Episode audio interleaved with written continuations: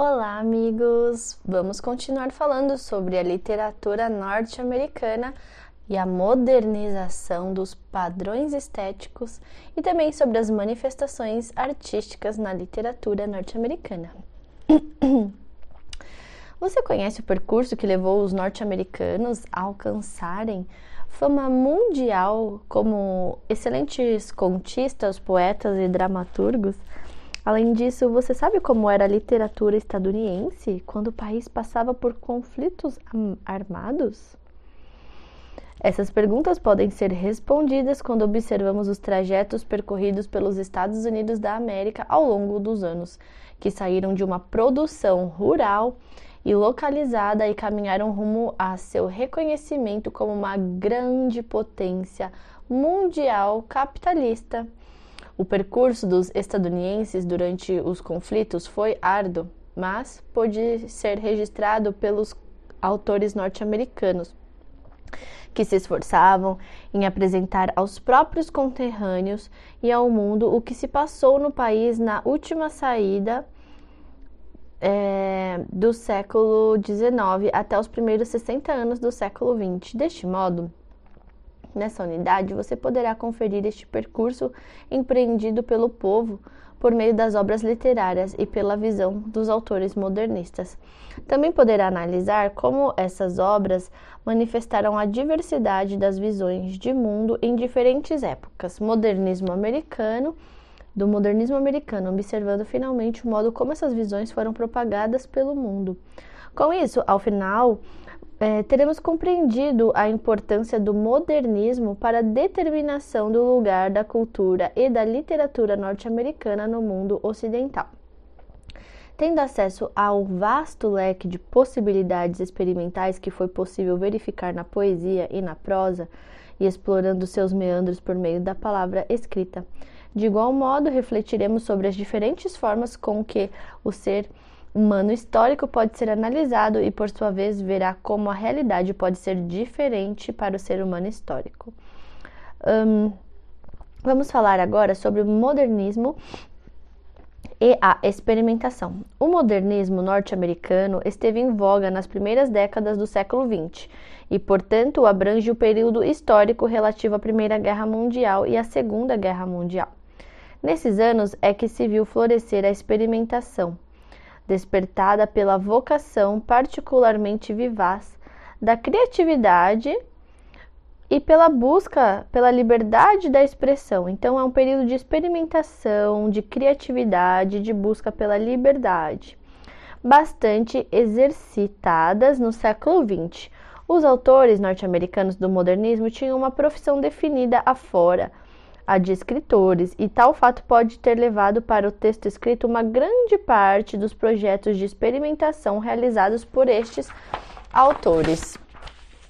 Bom, com a inserção das emendas à Constituição Americana e com o trabalho incessante dos políticos já no século XX, percebeu-se que o trabalho nas cidades não combinava com o uso de bebidas alcoólicas.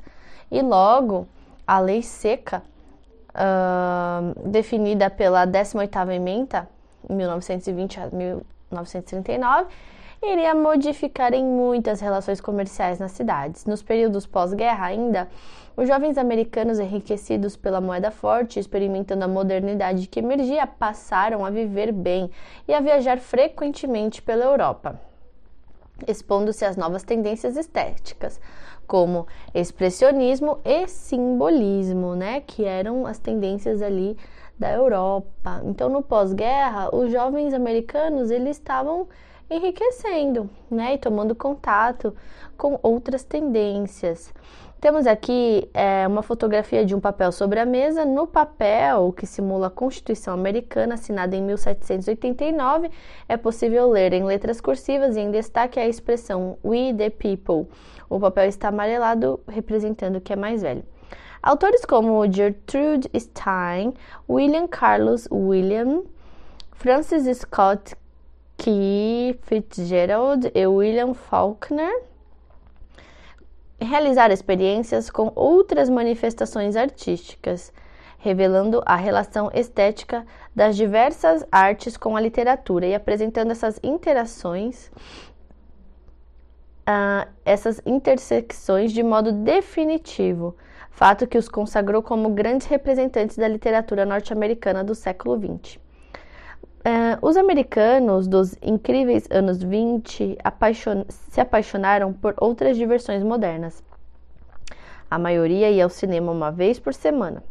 Embora a lei seca, o banimento nacional da produção, transporte e venda de álcool, instituída pela 18ª emenda à Constituição Americana, embora é, a lei seca tenha iniciado em 1919, proliferavam os bares clandestinos, e as boates apresentando jazz, coquetéis e ousados modismos de roupa e dança. As mulheres americanas, em particular, sentiam-se liberadas.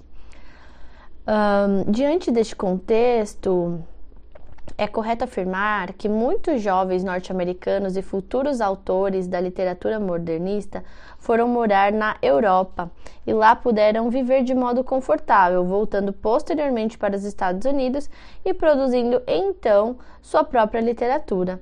Diante deste contexto inicial, na sequência aprofundaremos nossos estudos sobre modernismo norte-americano, analisando algumas produções importantes deste período. Bom, vamos falar agora sobre poemas The Love Song of J. Alfred Prufrock e Stopping by Woods on a Snowy Evening. A poesia ganhou no modernismo um brilho excepcional, não apenas pelos seus representantes, mas também pela riqueza de temas e de técnicas empregadas em sua composição. Thomas Stearns Eliot ou simplesmente T.S. Eliot foi um desses autores que respeitaram a tradição daquele momento e, por ter morado na Europa, reforçou suas raízes que se assentavam na produção de grandes poetas ingleses. Em 1915, Eliot escreveu The Love Song of J. Alfred Prufrock, que trata de um eu lírico denominado J. Alfred Prufrock que deseja cantar o amor por uma mulher. Um, traduzindo, fala: Vamos então, você e eu, quando a noite se espalha em contraste com o céu, como um paciente eletrizado sobre eterizado sobre uma mesa. Vamos por certas ruas semidesertas. Os murmúrios recuam de noite de noites agitadas em hotéis baratos de uma noite e restaurantes de serragem com conchas de ostra. Ruas que seguem como uma discussão tediosa de intenção insidiosa para levá-lo a uma questão esmagadora. Oh não, o que é? Vamos fazer a nossa visita. Uh, então, é, ele canta o amor por uma mulher dizendo: Let us go then, you and I. When the evening is spread out against the sky, like a patient etherized upon a table, let us go through certain half deserted streets The Muttering Retreats. Que, que é isso? Os murmúrios recuam. The Muttering Retreats of Restless Night in One Night Cheap Hotels. And sawdust restaurants with oyster shells. Mm. Streets that follow like a tedious argument of insidious intent mm, to lead you to an overwhelming question. Oh, do not ask, What is it? Let us go and make our visit.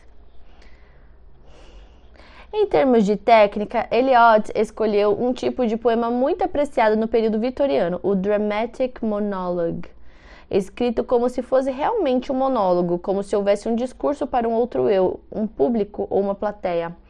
O poema na língua original foi escrito para ser lido em voz alta, e isso é importante, pois marcará o esquema de rimas que não foi construído aleatoriamente. Como Eliot apenas presume espectadores de sua tentativa de conquista, ele faz referência a eles e encerra o poema de um modo formal, lembrando um soneto com rimas marcadas que diz: eu os vi cavalgando em direção ao mar nas ondas, penteando os cabelos brancos das ondas sopradas de volta. Quando o vento sopra água branca e preta, nós nos deitamos nas câmaras do mar. por garotas do mar envoltas em algas vermelhas e marrons, até que vozes humanas nos acordam e nos afogássemos. Ok, vamos lá. I have seen them riding seaward on waves. Mm. Combing the white hair of the waves blow back. When the wind blows the water white and black. We have lingered in the chambers of the sea.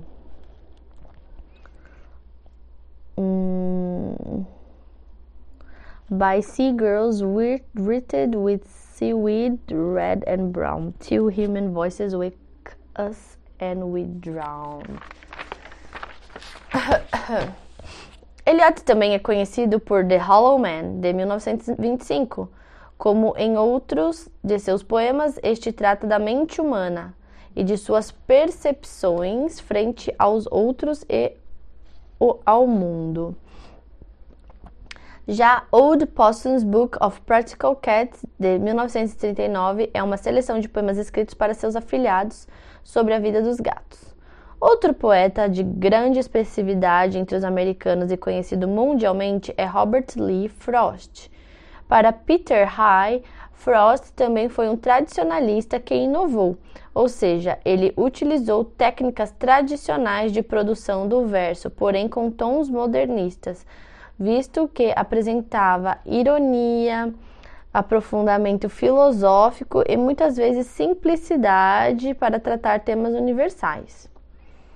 Uh, como a vida e a morte. Um dos mais conhecidos poemas desse autor é Stopping by Woods in a Snowy Evening, que diz mais ou menos assim: De quem são esses bosques que acho que conheço, apesar de a casa dele ficar no vilarejo? Ele não me verá ficar aqui para ver os bosques dele se encherem de neve. Meu cavalinho deve pensar que é esquisito não parar próximo a uma casa de fazenda, entre a floresta e o lago congelado, na mais escura noite do ano. Ele dá uma sacudida no chicote ressonante para perguntar se há algum engano. O único outro som é do arrasto, do vento leve dos flocos felpudos. O bosque é adorável, escuro e profundo. Mas tenho promessas que guardo e milhas a percorrer antes de dormir, e milhas a percorrer antes de dormir que diz Whose woods there these are I think I know. His house is in the village though. He will not see me stopping here to watch his woods fill up with snow. My little horse must think it queer to stop without a farmhouse near. Between the woods and frozen lake, the darkest evening of the year. He gives his harness bells and shake to ask if there is something mistake. The only other sounds the sweep of easy wind and down, downy flake. Um, the woods are lovely, dark and deep, but I have promised to keep and miles to go before I sleep, and miles to go before I sleep. Esse poema revela a presença da tradição também seguida por Frost, como ocorre com Eliot. A frequência no uso das rimas marca o tetrâmetro iâmbico.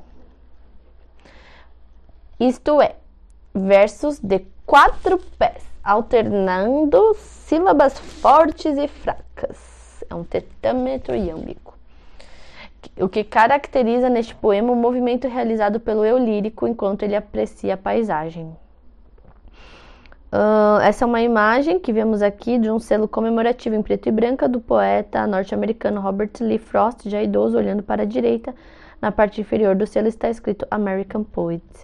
Van Spankeren ressalta que Frost ganhou popularidade por conta de temas abordados e de sua técnica, o que agradaram ao público. De fato, Frost é internacionalmente conhecido por sua empatia e pelo aprofundamento singelo de suas obras, demonstrando, por outro lado, também preocupações existenciais que perpassam a modernidade. Esta está repleta de eventos históricos marcantes e que representam a constituição de indivíduos que se preocupam com a discussão sobre a vida, a sociedade, o mundo e as condições. Então, ele tem empatia, né? É, e o aprofundamento de suas obras também mostram essas preocupações existenciais que perpassam a modernidade. Ela tem eventos históricos marcantes que representam a constituição dos indivíduos é, e suas preocupações, né? Um, você sabia? A música Memory de 1981 foi inspirada em poemas de Eliot, Preludes, escrito entre 1910 e 11, e Rhapsody on a Windy Night. Trevor Nunn escreveu a letra da música em 81 e posteriormente Andrew Lloyd Webber a musicou. A partir dos poemas mencionados, os artistas produziram Cats, musical que até hoje faz sucesso e que também foi levado ao cinema tanto em 98 quanto em 2019. Interessante. Como já afirmado, tanto Eliot como Frost seguiram uma tradição composicional marcada pela herança europeia. Suas fontes são essas, porém, como estão localizadas em tempos modernos, acrescentam elementos e estendem suas composições a novos e profundos limites.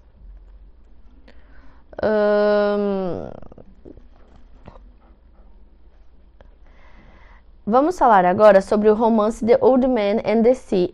Ernest Miller Hemingway, 1899 a 1961, foi um escritor norte-americano que também trabalhou na Cruz Vermelha e como jornalista. Entre seus maiores trabalhos estão The Sun Also Rises, que trata da idade de pessoas de Paris para o Festival de São Firmino em Pamplona, na Espanha, e For Whom the Bell Tolls, que narra a história de um americano voluntário na Espanha no período da Guerra Civil Espanhola. A ambientação e os fatos dessa obra pressupõem um leitor conhecedor da situação espanhola, porém, define os limites entre os poderes em jogo no conflito. Entretanto, foi com The Old Man and the Sea que Hemingway foi amplamente reconhecido, tendo recebido por esta obra o prêmio Pulitzer em 1953 e o Nobel de Literatura em 1954. Na história, um velho pescador, Santiago, junto com um jovem amigo chamado Manolim, está em Cuba, em alto mar. Ao longo do livro, Santiago luta para pescar peixe. No entanto, resiste. Você quer ver o filme The Old Man and the Sea?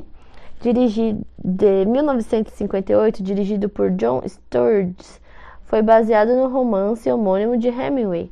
A fotografia e a trilha sonora foram premiadas e Spencer Tracy, o protagonista, ganhou o Oscar de melhor ator em 1959. Vale a pena conferir esse filme que apresenta roteiro adaptado de grande força e beleza. Legal, gostei da dica. Must see, must see. Hemingway viveu em Cuba entre 1940 e 1950 e pescou enquanto esteve lá. Portanto, sua percepção da realidade e sua crítica social expressas na obra se entrelaçam às experiências pessoais que viveu no país e denotam o caráter realista de The Old Man and the Sea. Agora vamos falar um pouco sobre, sobre poesia experimental e a antitradição. Na poesia americana do modernismo, especialmente após a Segunda Guerra Mundial, como reforça Vance Pankeren, Vance isso aí. Houve um momento de quebra com a tradição e as produções poéticas, né? É, esse momento de quebra, ele existiu, houve, né? uh, após a Segunda Guerra, Guerra Mundial, essa quebra. E então as produções passaram a é, liberdade de caracterizar unicidade dos momentos vividos é, pelo ser humano. Então, passou a ter essa liberdade. Isso significa, segundo a autora, que a originalidade foi o ponto-chave, né? Um, assim, temos autores como William Carlos William e Edward Estlin Cummings e Ezra Weston Lumings Pound, que realizaram grandes feitos relacionados à poética do século XX. Então, vamos falar que houve uma quebra, é, liberdade, né, é, para caracterizar.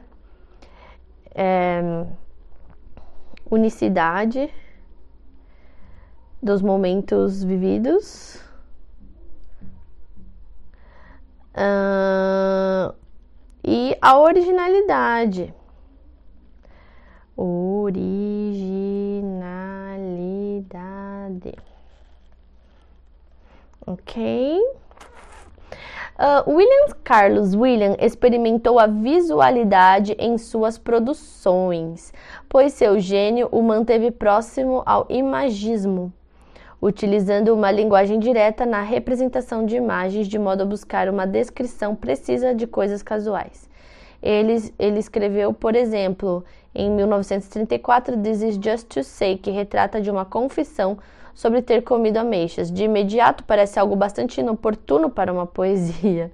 Porém, é o modo como o autor apresenta a confissão que faz a diferença, como se o seu eu lírico estivesse escrevendo um bilhete para alguém avisando o que ocorreu. Então, é, William Carlos William, ele fez essa experimentação da visualidade em suas produções, que é o imagismo, né? Então, esse é um ponto bem interessante. Uh, Edward Estlin Cummings, ou E. E. Cummings, assim como Emily Dickinson, outra importante escritora norte-americana, produzia diariamente como se esse fosse um exercício, não apenas de escrita, mas de expressão pura. Além disso, guardadas as diferenças entre os autores, a semelhança de Dickinson, ele feria a sintaxe. Ela é ele feria a sintaxe e procurava experimentar diferentes formas de dinamizar a linguagem como um exercício de eloquência, né? Então, o Cummings, ele feria a sintaxe. E para ela era um exercício de eloquência e de expressão. Bom, temos aqui uma fotografia externa do prédio em que residia o poeta estadunidense Cummings, onde se reuniam inúmeros poetas do modernismo americano. Na imagem está o prédio com três andares, em vista frontal, sendo que cada andar tem quatro janelas nessa parte do edifício. Há também uma escada de incêndio em frente ao prédio.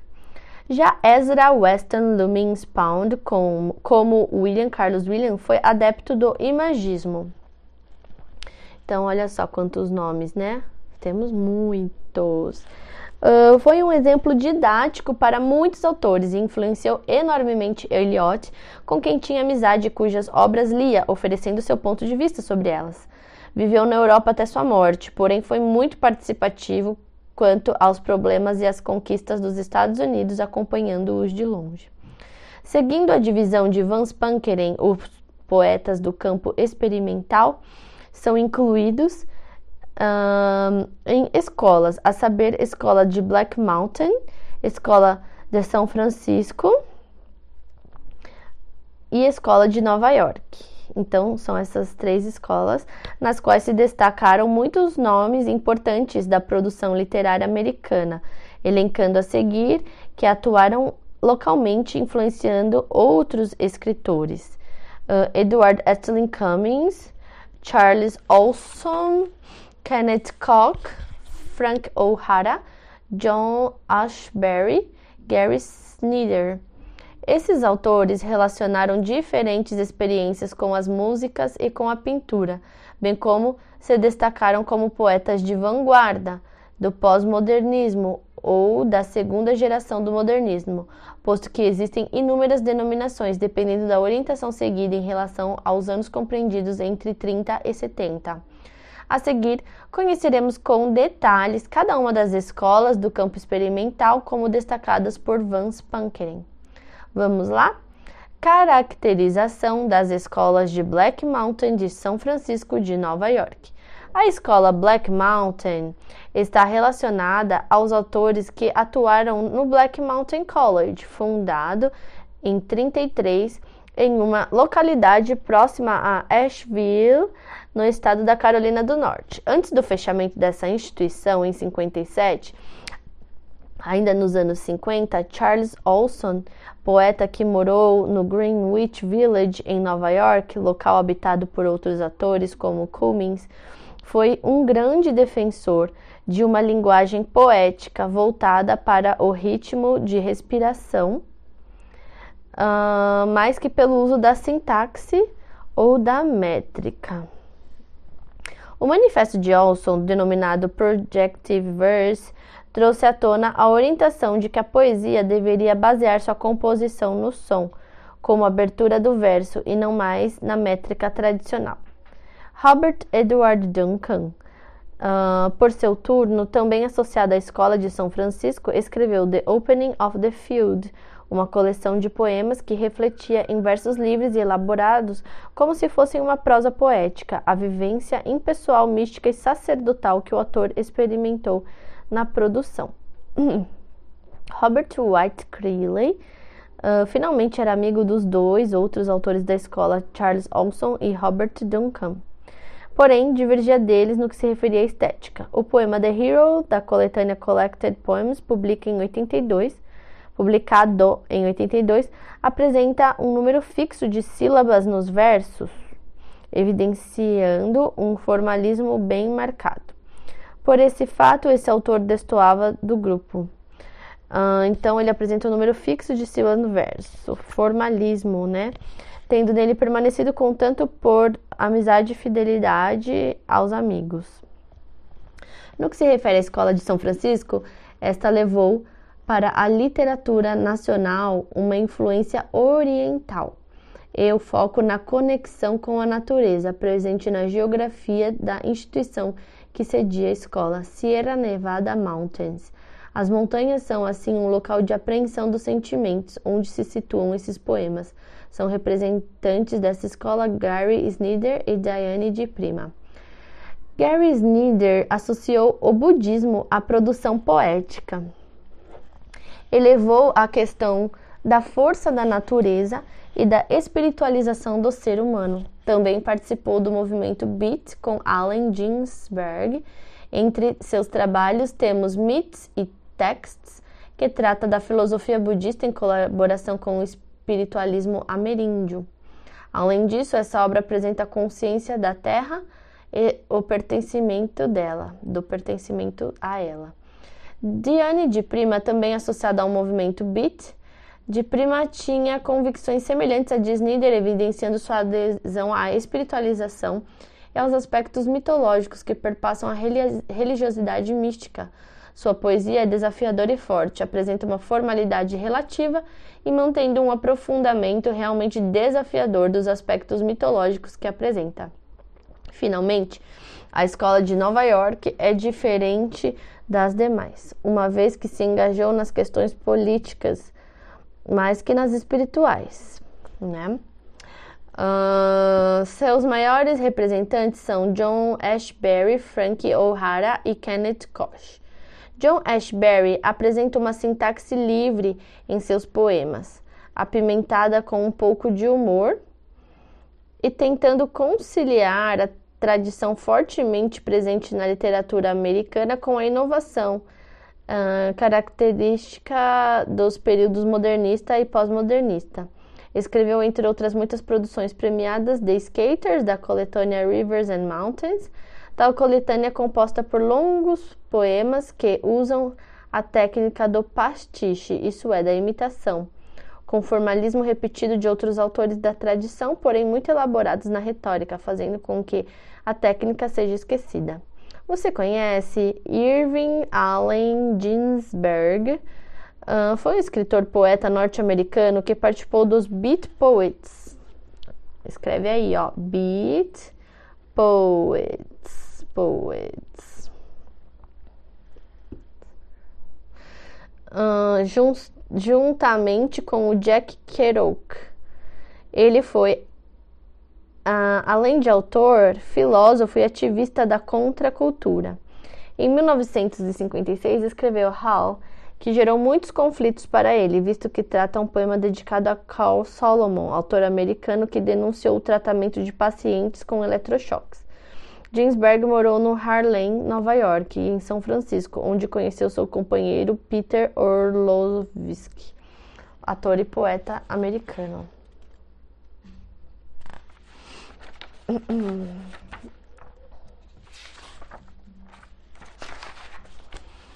Uh, Frank O'Hara teve in, grande influência da música, do surrealismo e do expressionismo. Foi curador e crítico de arte e escreveu um manifesto denominado Personismo, a Manifesto, no qual ele indica que o personalismo não tem a ver com filosofia, e sim com arte, sendo mais humano que linguístico, no sentido de que há necessidade de interpretar mais do que representar. Vemos uma imagem de uma placa em São Francisco alusiva ao escritor. Essa fotografia faz alusão a um dos beat poets americanos. A placa é metálica, no entanto, está no centro, né, está o nome do escritor. Em união com a Escola de São Francisco, surgiram os Beat Poets no, nos anos 50. Nesse grupo verifica-se sobremaneira a experimentação da música, em particular do jazz americano. Como influência das outras escolas, nota-se também uma inspiração oriental no que era produzido por este grupo. Entre os representantes dos Beats temos Jack Kerouac, Kerouac cuja obra mais conhecida é o romance On the Road, adaptado para o cinema. Gregory Corso, que destacou pelo poema Marriage, Marriage e Allen Ginsberg, do qual destacamos o poema Hall.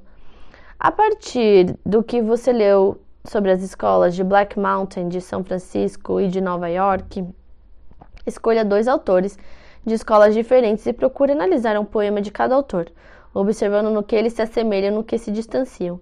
Analise não apenas rimas, ritmos e métricas, mas também figuras de linguagem, jogos de palavras, sintaxe, temas, relações entre as produções e a sociedade, entre outros aspectos constitutivos do poema. Ah, agora vamos falar sobre o surrealismo e o existencialismo.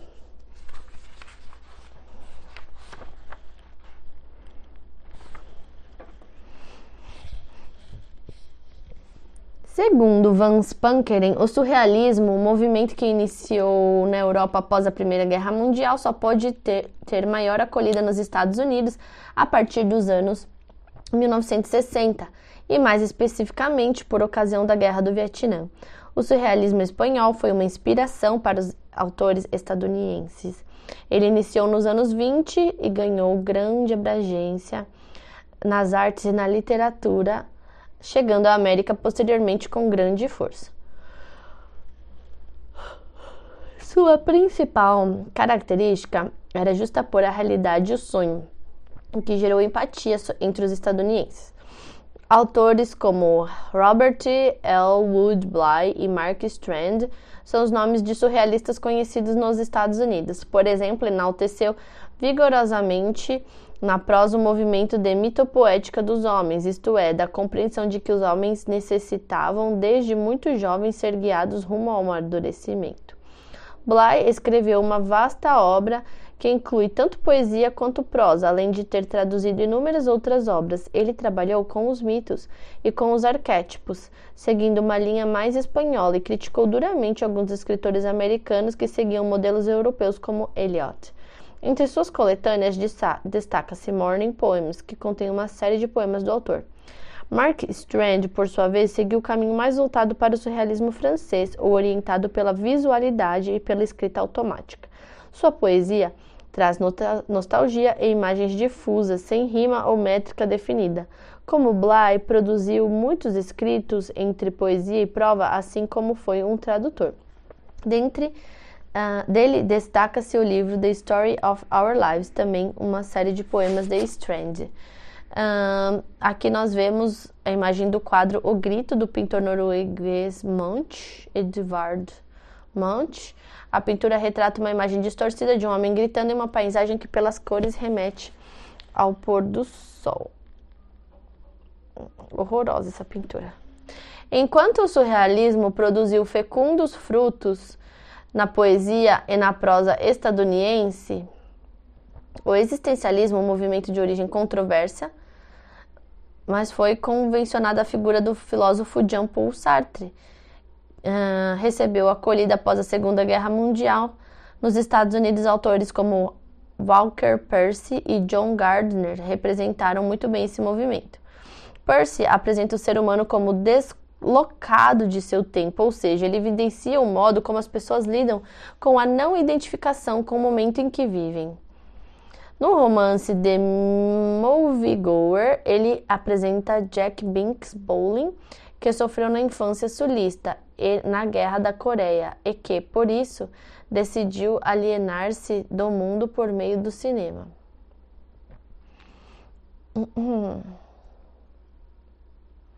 Uhum. Uh, já Gardner pregava um existencialismo cristão, voltado para os valores morais e éticos como a expressão da essência divina do ser humano. Interessante. John Gardner. Gostei. Uh, nos Estados Unidos, é, a geração surgida após Walt Whitman e Mark Twain voltou seu olhar para uma face do país que se desenhava com a industrialização e a urbanização, expondo a realidade sofrida dos despossuídos da sociedade capitalista. Ah, interessante. É... Nas primeiras décadas do século XX, uma efervescência cultural de amplitude inédita deu origem ao modernismo. Sobre o modernismo estadunidense, podemos uh, fazer as seguintes afirmativas. Se os problemas do ser humano comum podem ser descritos no modernismo, uma simples proposição com a escrita em um bilhete também pode ser considerada poesia. Foi possível experimentar muitas formas de expressão no modernismo, mesmo que houvesse inicialmente o ferir das regras tradicionais é, para fins de liberdade. Certo, entendi. Muito interessante, muito, muito mesmo. Uh, agora vamos falar da prosa americana no realismo e na experimentação. A prosa americana muito produziu dentro de um estilo realista, que começou a se constituir no século XIX e ganhou for força no século XX, sobretudo em virtude dos conflitos armados, dos avanços tecnológicos e em decorrência de um ser humano que manifestava grande temor frente aos rápidos acontecimentos dos é, anos do século XX. Né? Então, a prosa americana ela foi produzida dentro de um estilo realista que ganhou força no século XX em virtude dos conflitos armados e dos avanços tecnológicos e de um ser humano que, diante de tudo isso, apresentava grande temor, né? Com a chegada da televisão e do cinema, a literatura procurou entender essas novas linguagens e passou a incorporá-las em um movimento contrário ao que ocorreu nos primeiros anos do século XX. O estilo realista, então, atravessou as décadas, sendo refinado. Bom, vamos lá. Tô, tô, lembrando do filme do João Cabré, como é que é? É do menininho João Cabré, tá aqui, muito legal. Um, com a chegada da televisão e do cinema, a literatura procurou entender essas novas uh, linguagens e passou a incorporá-las em um movimento contrário ao que ocorreu nos primeiros anos do século XX. O estilo realista, então, atravessou as décadas, sendo refinado de uma descrição crua dos fatos, separada é, o realista, né? Um, ele atravessou décadas, sendo separada da percepção humana desses episódios. O que, o que ocorria em Mark Twain, por exemplo, com as histórias de Tom Sawyer e de Huckleberry Finn, há um, pós, um realismo pós-moderno como o de Tennessee Williams, dramaturgo americano que escreveu A Streeted Car Named Desire, para uma visão do ser humano como deslocado de seu grupo mesmo, mesmo vivendo em sociedade. Nos, um, nos, deixa eu só escrever aqui. Nos primeiros anos do século XX, William Dean Howells foi a maior expressão do realismo americano. Uh, sua estética representou a lifelike, ou seja, a representação ficcional da realidade. Em sua vasta produção, apresentou personagens que fracassavam diante dos desafios morais impostos pela sociedade corrupta. Uh, então, estamos falando aqui do William Dean Howells. Uh, também contemporânea a Howells, Ambrose Bierce foi um veterano de guerra civil americana que se opôs ao realismo de Howells, na medida em que pregava que o ser humano é que desvirtuaria a sociedade, que o ser humano é que desvirtuaria a sociedade. Em seu livro Tales of Soldiers and Civil Civilians, Beers apresenta muitas vezes com ironia e de modo muito violento duas partes da realidade da guerra, os soldados e os civis. O autor muito importante desse momento é John Steinbeck, que demonstrou grande poder em retratar a realidade dos agricultores afetados pela seca em Grapes of Wrath Nesse romance com pano de fundo ligado ao período da Grande Depressão Americana, temos uma descrição realista com um maior engajamento político, revelando um realismo consciente da relação do ser humano com o mundo. Ele descreveu as decepções de seu povo, retratando a vida dos habitantes do país em busca de trabalho e de condições de vida entre os outros lugares, né? Uh, temos aqui um selo relativo ao romance do romancista John Steinbeck. Bom, uh, esse selo, né, ele é relacionado a um desses romances é, com, que consta uma família americana com um caminhão e uma paisagem de seca ao fundo. Também há no canto superior esquerdo do selo a imagem do autor dentro de um círculo. Finalmente, Tennessee Williams foi dramaturgo realista que teve como fonte de inspiração para seus personagens e temas as suas próprias relações familiares. Ele apresentou um realismo maior com um tom freudiano, ou seja, de exploração das emoções e do inconsciente humano. Olha que interessante. Tennessee, vamos anotar. Tennessee Williams. Williams. Yes.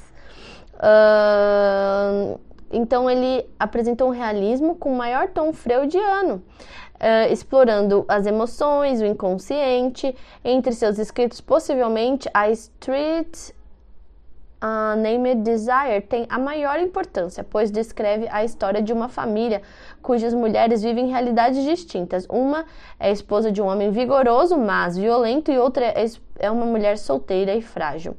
Se o realismo atravessou muitas décadas a experimentação de novas técnicas do modernismo americano, também o fez. Então, a experimentação do modernismo americano também atravessou muitas décadas. Para Vance Pankeren, os poetas da experimentação negaram as formas e as determinações que viam da tradição uh, literária americana. Olha que legal altamente influenciadas pela oralidade e pela mídia, desenvolveram novas formas de expressar a realidade, convencidos de que assim era o novo moderno, disperso das ideologias do modernismo e mais próximos da representatividade do performático popular, como apresentado na poesia experimental e na antitradição, né? Então, aqui é importante destacar. A partir do que nós lemos, é, vamos escrever depois um resumo crítico sobre o momento, apresentando como a, os autores e suas obras retratam a situação dos estadunidenses que viveram entre os anos 20 e 60. Escolha para essa tarefa representantes que, em sua opinião, caracterizam da melhor forma possível os momentos mais marcantes da história norte-americana.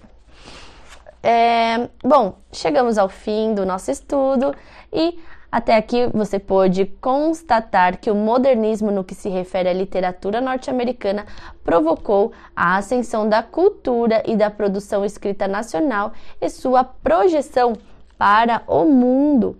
Certamente, o contexto em que viviam os homens e as mulheres durante as primeiras décadas do século XX foram determinantes para que esse povo ganhasse força, né?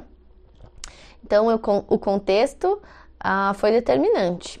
Além disso, como foi possível notar, os conflitos armados e a grande prosperidade advinda da industrialização não trouxeram a paz e a satisfação a todos os estadunidenses, né?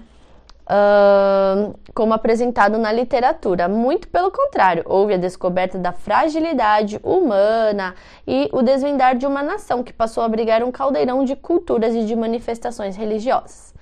Bom, pessoal, vou destacar aqui um, dois, três, quatro, cinco, seis pontos. O primeiro, uh, aqui nós tivemos até aqui a oportunidade de analisar as relações entre literatura e sociedade, desenvolvendo uma postura crítica embasada. 2. Analisar criticamente poemas da época modernista. 3. Compreender o contexto histórico e social do desenvolvimento da poesia experimental ligada à antitradição. 4. Compreender o contexto histórico e social do surgimento das escolas Black Mountain e de São Francisco e de Nova York. 5. Uh, reconhecer as principais características do surrealismo e do existencialismo. E 6. Identificar as características da prosa americana no realismo e na experimentação.